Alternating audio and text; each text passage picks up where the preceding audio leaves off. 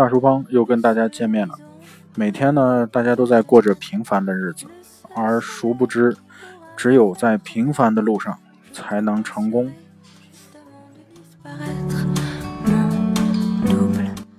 今天呢，给大家分享的话题呢，就是接受自己的平凡，才会成就非凡的事业。呃，我们一生的努力呢，不过只是为了做一个平凡的人。啊，直到看见平凡才是唯一的答案。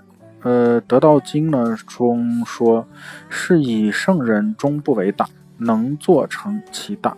接受自己的平凡，才会成就非凡的事业。”去年三月，《欧洲时报》曾讲一个呃淹没于历史之中平凡人的平凡故事。故事的配角呢是赫拉斯 W 啊，卡本蒂埃。一八四二年呢，出生于美国。他十六岁时，中国正遭遇一场鸦片战争，嗯，清帝国被列强打惨了，国际声望低到不能再低。但卡本蒂埃顾不上这些闲事，他是一个学霸啊，考取哥伦比亚大学，毕业后呢，正赶上美国西部大淘金。不过卡底埃，呃，卡本底埃。啊，只有加入淘金的队伍。于是呢，呃，荒原创建了一个城市，在这个城市呢叫奥克兰。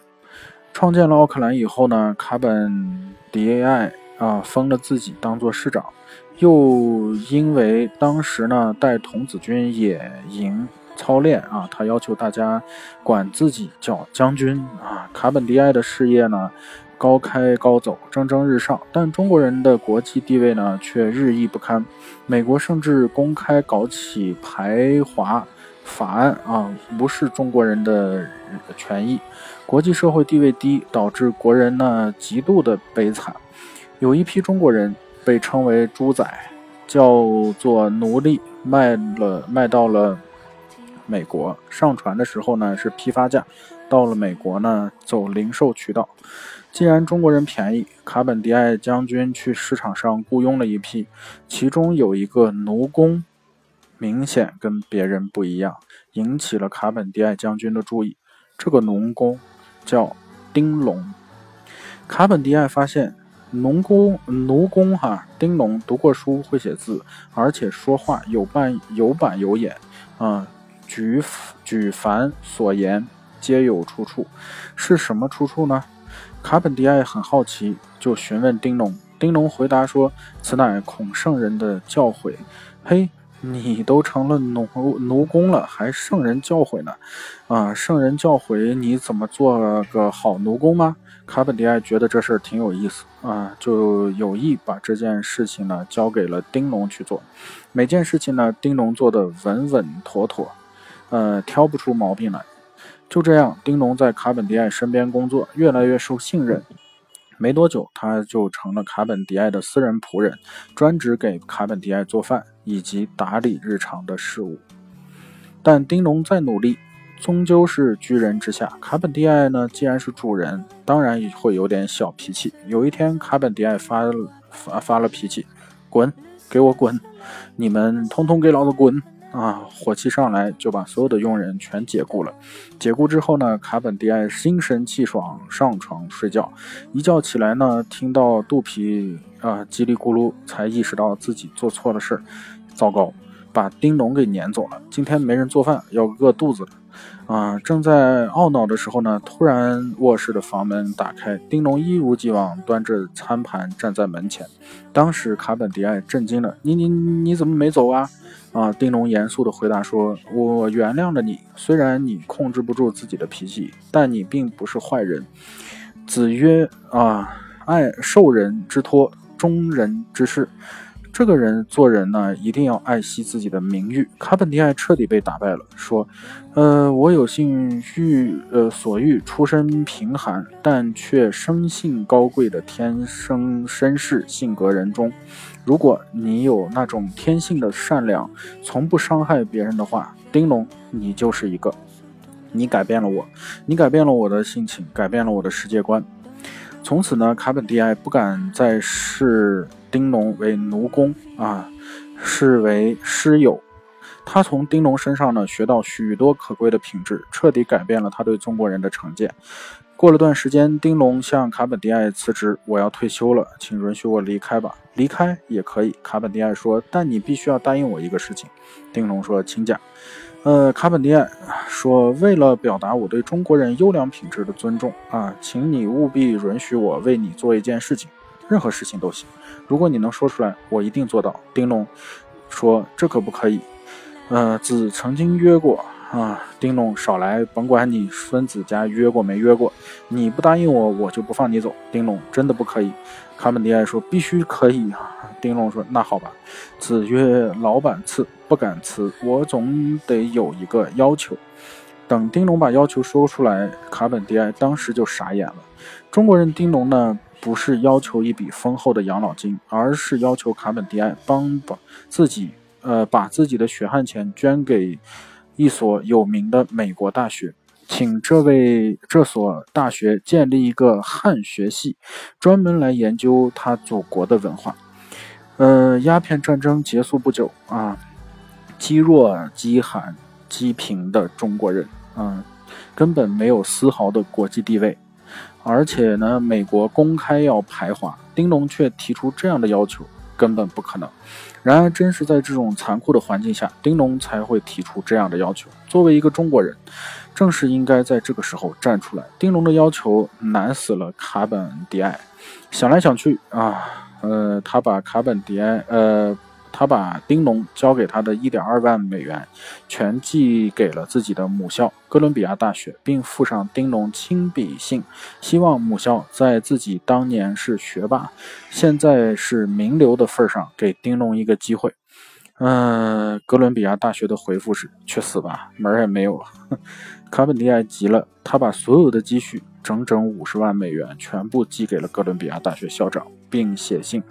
大大慈悲请啊！五十年来，我是从喝 whisky 和抽烟草账单里一点点省出来这些钱。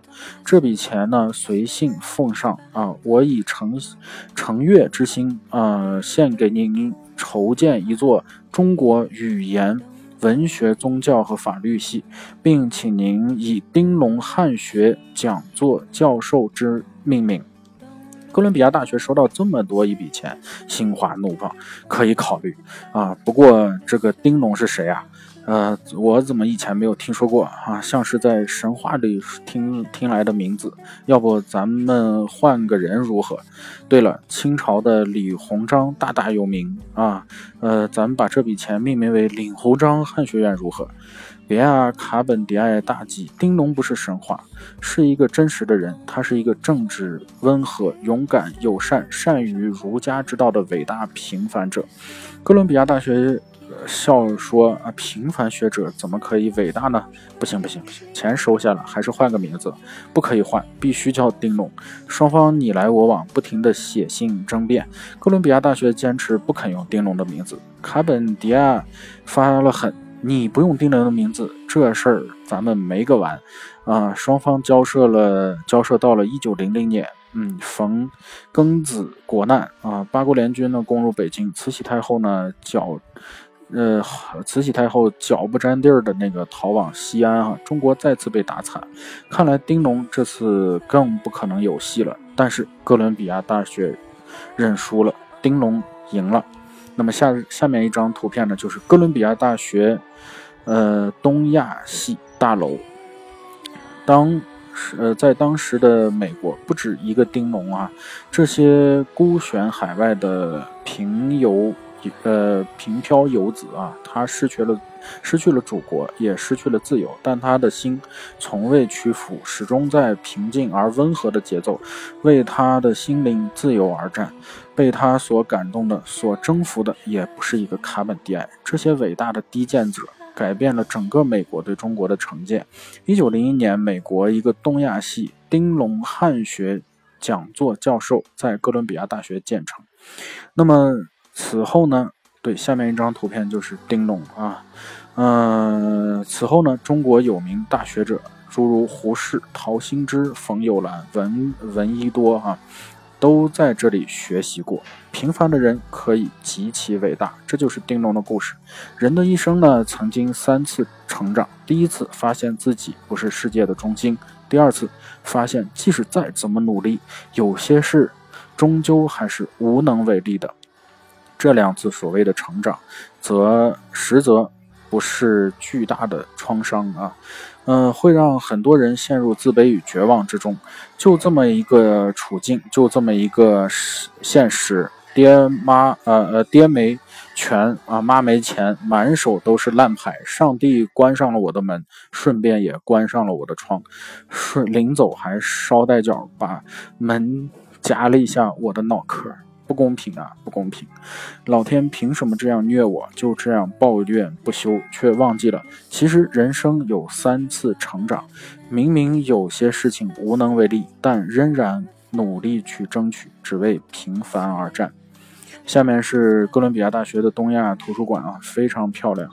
那丁龙的故事是一个伟大的故事，一个心灵的故事。在被卖为猪仔的过程当中，他曾遭受了人类最悲惨的不争、不公正、鞭打、囚禁和虐待，失去了自由、自尊与人格。而且作为异国他乡的一个奴工，他也注定了没有逆袭的机会。更惨的是，他还指不上国家力量的求助，贫弱的清。啊，清帝国哈，恨不能多卖几个奴工换钱，但是丁龙从未放弃，他的心中最温暖的力量，迫使高高在上的卡本迪埃啊承认他的尊严，而最终让这个即使在美国也算得上是精英不凡之士，心甘情愿的为其所驱呃驱策啊，成就了一段催人泪下的往事。丁龙做了一件他绝不可能做到的事情。第一，当我说不可能的时候，往往是在强调环境；第二，而忽视了来自于心灵深处最强大的力量。嗯，诚如啊罗曼·罗兰所说：“没有伟大的品格，就没有伟大的人。一个人可以卑劣啊，可以颓废。”那只是他的心陷入到了深深的自卑与绝望之中，而这些人，他的处境绝对比丁龙好上一万倍，但心灵的力量匮乏，让他自暴自弃啊，最终沦落到不堪之人。那么处境艰难与否，与我们的心灵力量是成反比的。第一，心灵巨大啊，举目尽是坦途；第二，心灵卑微，坦途即是艰危啊。那么，丁龙的悲哀时代呢，在先行者的不懈努力之下，已经成就了过去。现在我们终于拥有无尽的华美的未来。或许我们此生无法，呃，期望丁龙般伟大的工业，但有些人陷入成长的痛苦，唉声叹气，有心无力，连梦想都不敢有，这就辜负了自己，辜负了丁龙时代的付出者。其实我们每个人呢。都有强大改变命运的能力，嗯，如蔡志忠所说：“一朵花可以开，树可以长，杯子可以装水。我们自己喜欢的事情，做到最好，就是德啊。雨会飘，风会流，呃，水会流，风会吹，树会长，草会摇，时钟会走，这就是功。找到自己此生的目标和方向，把事情做到极致，这就是我们的功德。”啊，一如丁龙所奉：天下大事，必作于细；天下难事，必作于易。积跬步，足千里；会溪河，成江海。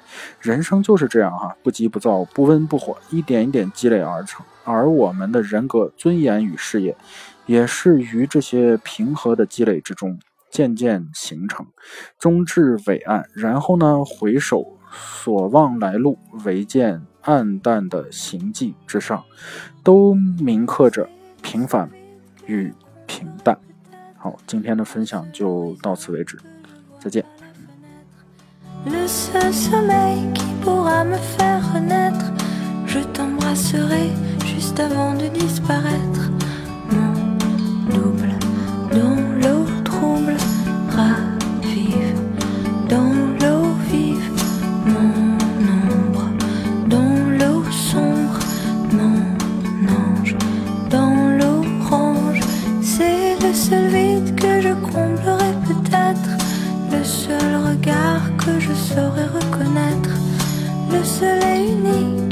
jamais cessé d'être.